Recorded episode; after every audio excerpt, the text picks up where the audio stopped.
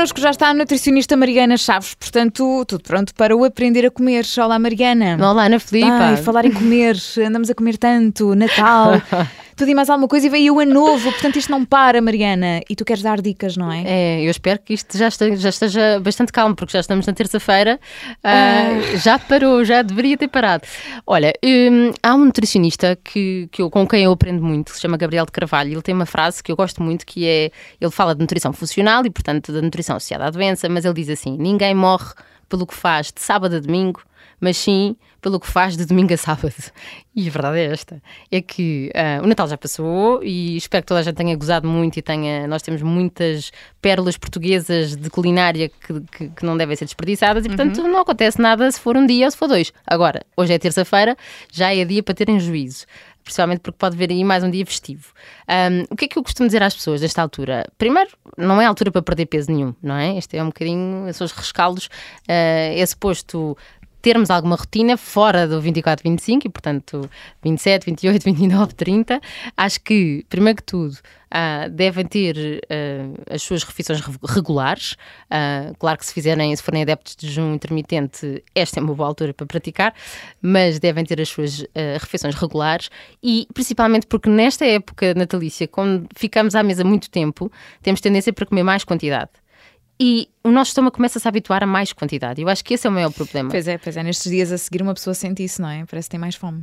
Quer comer até não, não, de repente não tem aquela sensação de que já já estou bem. Não, ah, isto é tão giro, isto é tão bom, eu comi tanto, apetece-me tanto. Portanto, é ter controle com as quantidades e as refeições regulares, o típico lanche, o típico meio da manhã. Se calhar é uma ótima altura para começar a pôr em prática dicas que, que tínhamos falado aqui de comer mais vegetais, dos palitos da cenoura, uh, dos palitos de pimentos ou os pimentos mini, se ainda não experimentaram, fazerem sumos com fruta e um bocadinho vegetais. Falámos daquele sumo da, da beterraba cozida com a, com a papaya, na verdade, é, acaba por ser um bocadinho uma desintoxicação do açúcar, que se calhar algumas pessoas precisam. Uhum. Temos que beber muita água, isso sem dúvida, não é? Não, não podemos uh, relaxar nisso porque com excesso de açúcar e sal estamos inchados deveríamos fazer eh, mais exercício, mas principalmente não se esqueçam dos vegetais crus, dos frutos secos e tenta ignorar agora o açúcar e o álcool nos próximos tempos para ver se conseguem entrar uh, no ano novo uh, com o pé direito e, e, tentar pensar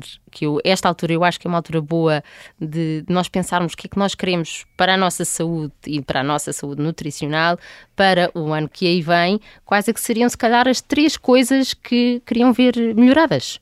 E, portanto, fazer esse, esse plano. Começar a pensar nisto com alguma calma, não é, Mariana? Porque nós sabemos que, enfim, depois do dia 25, por norma, e do dia 24, há uma consciência que fica assim pesada, não é? Mas, uh, portanto, devemos eliminar agora, pelo menos durante uns dias, não é? Uh, tudo o que tem a ver com açúcar. É... Sim, tudo o que tem a ver com açúcar. Normalmente a desintoxicação do açúcar demora cerca de três dias, na minha experiência é três isto dias? funciona, uhum. sim. Três dias sem tocar em nada que tenha açúcar, álcool incluído, e, um, e tentar, por exemplo, focarmos mais nas frutas que não nos dão um sabor tão doce, como por exemplo a papaya, como os frutos vermelhos, mesmo que sejam congelados.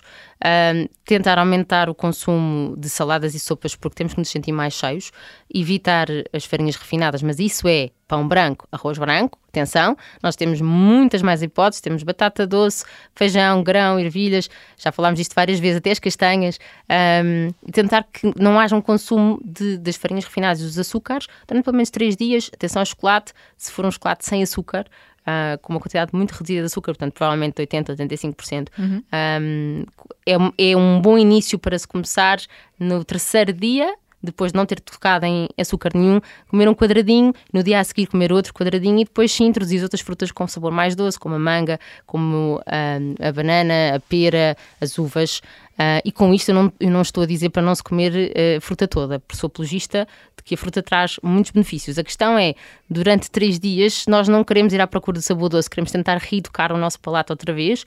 Não faz sentido escolhermos algumas frutas que têm um, um paladar mais doce. Mas isto está implícito que ninguém vai buscar nem mais uma fatia dourada, nem mais uma broa, nem mais uma fatia de, de e portanto é ter muita atenção a tudo isto. É como tu dizes, nós estamos a chegar agora uh, ao novo ano e portanto, qual era assim a dica ideal que tu darias para alguém que quer de facto mudar a alimentação, é, é preciso ser realista também nisto, não é, Mariana? Sim. Não querer fazer tudo ao mesmo tempo. Sim, eu diria que se tiverem então um momentos de pausa, coisas que eu faria, muito práticas, é uh, congelar três ou quatro coisas para iniciar o ano com alimentos mais saudáveis. O que é que eu digo em relação a isto? Ter sopa congelada, para quem já tem essa sopa congelada, se calhar ter uns saquinhos para fazer uns sumos congelados, já se vende, imagina, já se vende uh, os frutos vermelhos congelados, os morangos, já se vende as papaias e as mangas em quadradinhos, ou nós próprios restos, olha, restos de ananás, muitas pessoas comem muito ananás nesta época natalícia, Sim. e juntar um bocadinho de gengibre, por exemplo, e um bocadinho de pepino e congelar aquilo. E depois fazem uma experiência no, no, início do ano começam a fazer um sumo por dia, por exemplo. Isto é uma coisa que ajuda a aumentar o consumo de frutas e vegetais.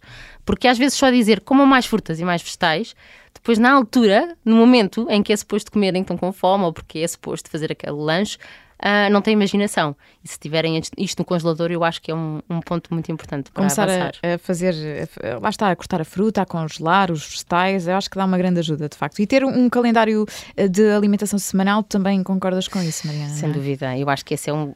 Muita gente se debate com isso. A planificação.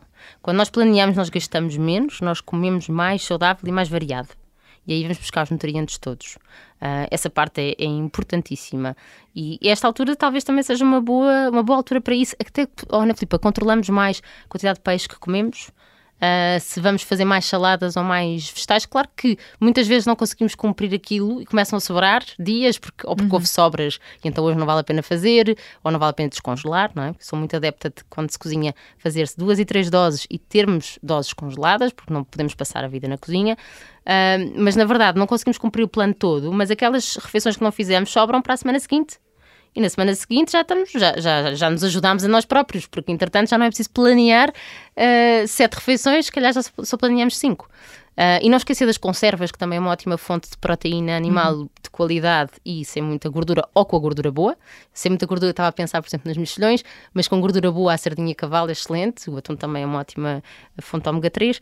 Um, e, e, assim, não é preciso complicar. Eu acho que às vezes as pessoas entram naquelas planificações em que uh, agora vou fazer um caril de, um estofado de, mas eu nunca fiz um estofado. Não, simplifiquem, usem o forno o mais possível, mas cada vez que liguem, por exemplo, fazerem uns um peixe dentro de um papel vegetal, chamado papelote.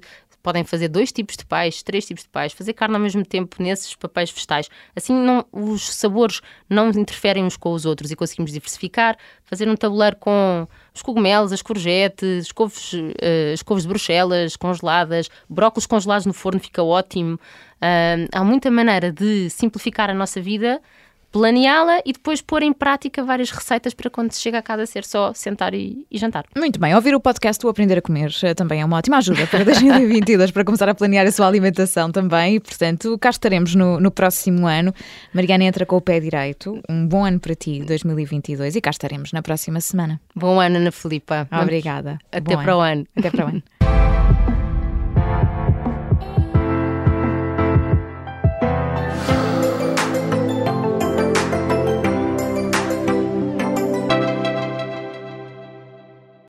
Obrigada por ter ouvido este podcast. Se gostou, pode subscrevê-lo, pode partilhá-lo e também pode ouvir a Rádio Observador online em 98.7 em Lisboa e em 98.4 no Porto.